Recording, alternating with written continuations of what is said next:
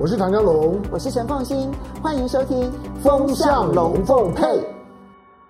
大家好，我是陈凤欣，非常高兴在周末的时候呢，跟大家谈一谈在过去这一段期间所发生的事情，然后呢，我的看法跟我的想法来跟大家来分享。好，那当然今天要来谈的事情啊，是上个礼拜五，那么台北时间的晚间，其实只有短短的八到十分钟的演说。这个是美国联准会 Paul 鲍尔呢，他在这之身后，就是全球央行年会当中呢，很短的一个演说，但是对于全世界的冲击却是非常大的。为什么他的演说呢，会导致美股至少连跌四天，从上个礼拜五的大跌，然后一直跌到礼拜一、礼拜二、礼拜三、礼拜四的时候呢，才勉强的看到美国的道琼跟标普有反弹，但是科技类股呢的纳斯达克跟费城半导体仍旧是非常的弱。为什么会造成这么强大的影响？我要特别跟大家提一个福克尔时刻，好。在鲍尔的演说当中，有人去算了哦，他总共只讲了一千三百零一个字，你知道造成的那一个跌点可能就超过一千三百点了。为什么会如此啊？他这里面呢，其实传达了一个很强烈的讯息，他以福克尔为师。那为什么以福克尔为师就可能导致美国投资人的高度紧张？再要回到一九七零年代那个时候呢，美国所经历过或全世界所经历过的最严重的停滞性通货膨胀。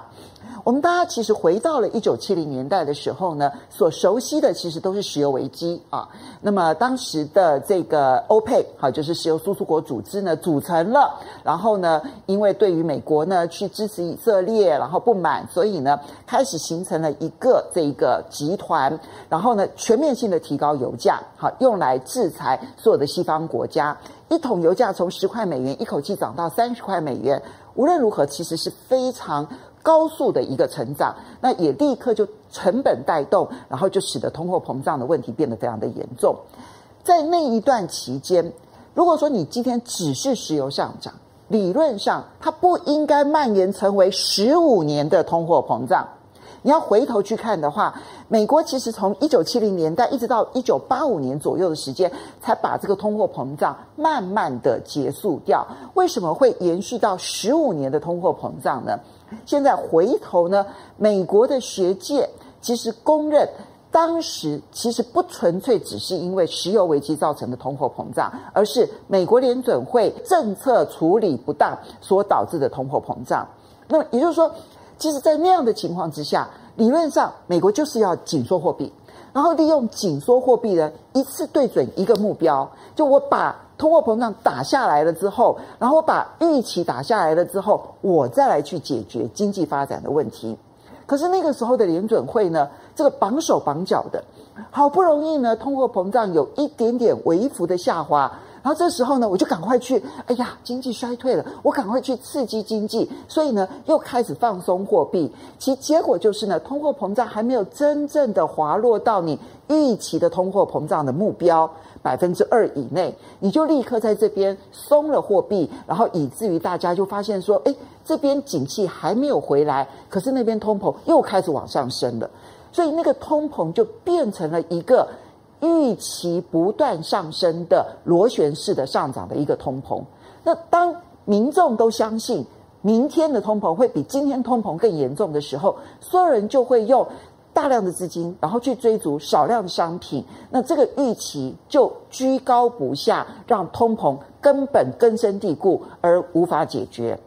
这就是呢，在一九七零年代一直到一九七九年的时候，美国通膨的最重要的一个教训。就是如果你的通膨预期你没有真正的把它打到一个可控的水准的时候，你就要放松你的货币，其结果就是你会造成通膨的预期越来越高，而通膨就变得僵固了。那而福克尔呢，其实就是在一九七九年的时候呢，由美国前总统卡特所任命的美国联准会主席，他当时就提出了一个重要原则，就是。我优先要打击的就是通膨预期，我不只是要打击通膨，我而且要打击的是通膨预期。我一定要让通膨预期降下来了之后呢，然后真的让通货膨胀率降到我认为适当的水准，这个时候我的利率才能够往下降。福克尔的做法很极端，他在很短的时间之内将美国的名目利率拉高到百分之二十。他为什么要拉到这么高？是因为当时的这个通货膨胀率其实已经来到百分之十八，民间利率其实已经来到了百分之二十。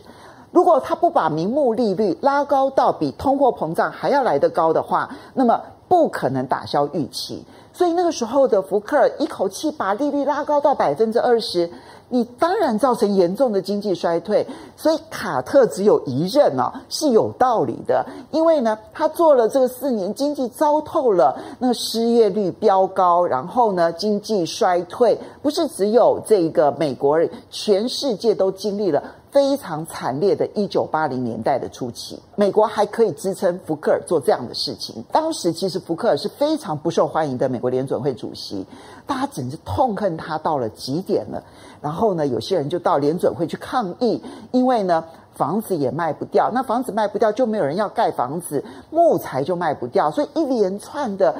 这个整个的这个经济的萧条非常的严重。但是他终究做到了一件事情。他真正的解决了通膨预期，而当他解决了通膨预期，通膨率就开始慢慢的下滑。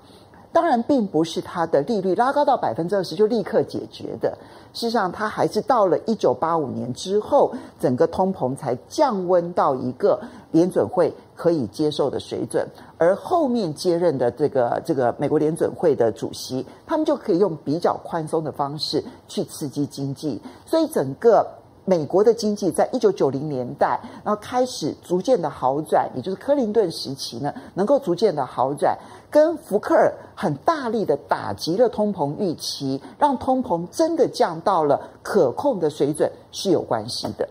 好，那我们就要来谈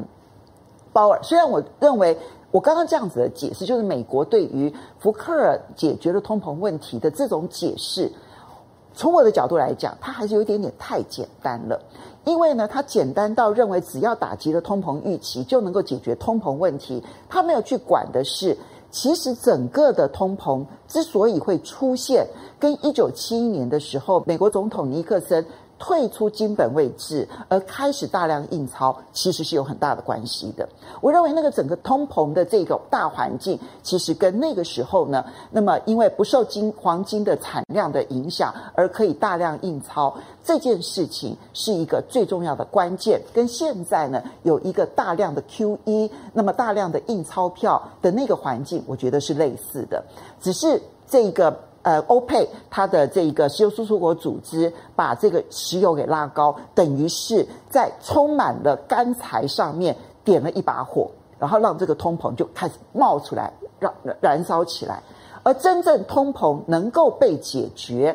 固然有降低了通膨的因素在，可是这也跟从一九八九年、一九九零年之后，其实你会发现，当这个苏联解体，然后。包括了中国大陆开始走经济开放，所以有大量的劳工融入了整个的全球化，使得所有的商品制造变得低廉，其实是遏制通膨很重要的一个原因。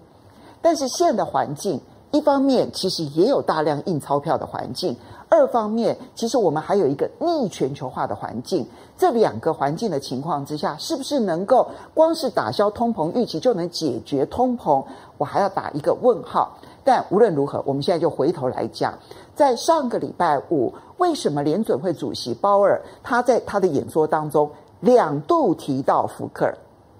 他两度提到福尔，而且不断的强调一九七零、一九八零年代给美国的教训。立刻让美国的金融圈理解，鲍尔想要当福克尔，这是一个最重要的一件事情。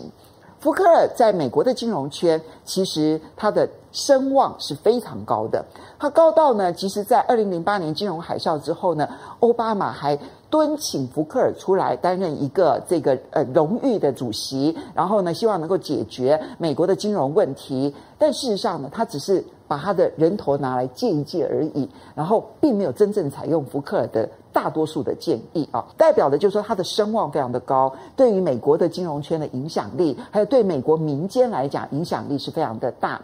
可是这个时候鲍尔当他来说他要当福克尔的时候，他这里面不断强调说，福克尔告诉我们的教训是什么？我们不能够呢太快的放松货币，然后呢，我们一定要打消通膨预期，因为呢，对于通膨来讲，最困难的敌人其实就是通膨预期。他在演说里头不断的阐述这些重点的时候，对于敏感的金融市场来讲，他立刻抓到的重点是，福克尔做了什么？福克尔的原则是什么？就是你必须要把名目利率拉高到通货膨胀之上。当然，这不是一般通货膨胀，我们讲的是核心通膨。但是以美国的核心通膨来讲，现在也有百分之四点五到百分之五点五之间。那现在它的基准利率是百分之二点二五到百分之二点五。我们用最低的 PCE 的核心通膨来算的话，也有百分之四点六啊。大家可以去想一想，那代表。他要如何的来升息呢？如果鲍尔真的要当福克尔的话，这就是为什么最近美国市场它的反应会如此激烈的原因。因为现在美国的两年期公债值利率大概是百分之三点一、三点二，那么能不能够反映到他实际上面想要达成的那一个基准利率呢？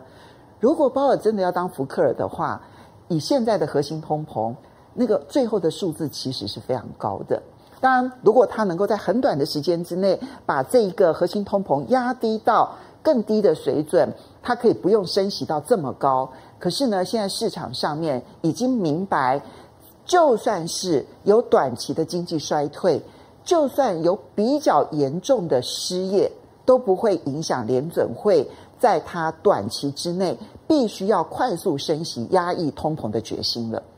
所以。过去一段期间，那么嗯，金融市场还在犹豫说，诶，联准会会不会看到经济衰退，然后政策就转向，不要那么样子的紧缩，稍微的宽松一点。现在金融市场的走势只是告诉大家说，死心了，好，就是呢，真的这个联准会现在你看到，不是只有鲍尔是这样的立场，已经陆陆续续有九位联准会的官员出来讲话，每一个人口径一致，都讲的是同样的话。不要预期联准会短期货币政策会转向，短期之内不会宽松，它只会继续的严峻下去。好，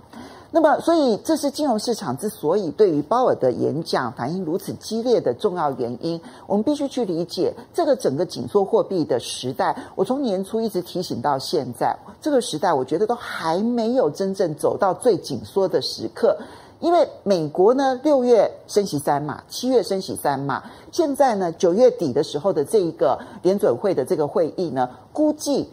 升息三码的几率，现在估计已经有七成认为它应该会升息三码，而不只是两码。现在不只是美国。就连欧洲，因为欧洲的通货膨胀比美国还要严重，它的八月份的通膨率已经高达百分之九点一，而且因为能源危机的关系，欧洲的通膨率现在看起来可能会上看两位数，也就百分之十以上的通膨。所以欧洲央行呢，那么这个九月份的开会，一般预料也可能要考虑一口气升息三码。所以如果美国收资金，然后欧洲收资金，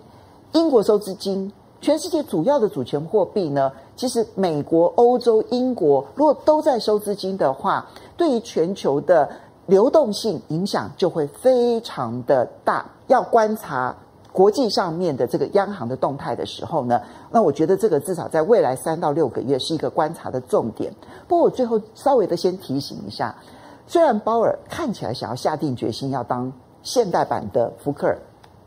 但是他真的做得到吗？我是要打一个很大的问号的，因为现在的政治环境不见得能够容许这个鲍尔像当年的福克尔这样子铁腕坚持。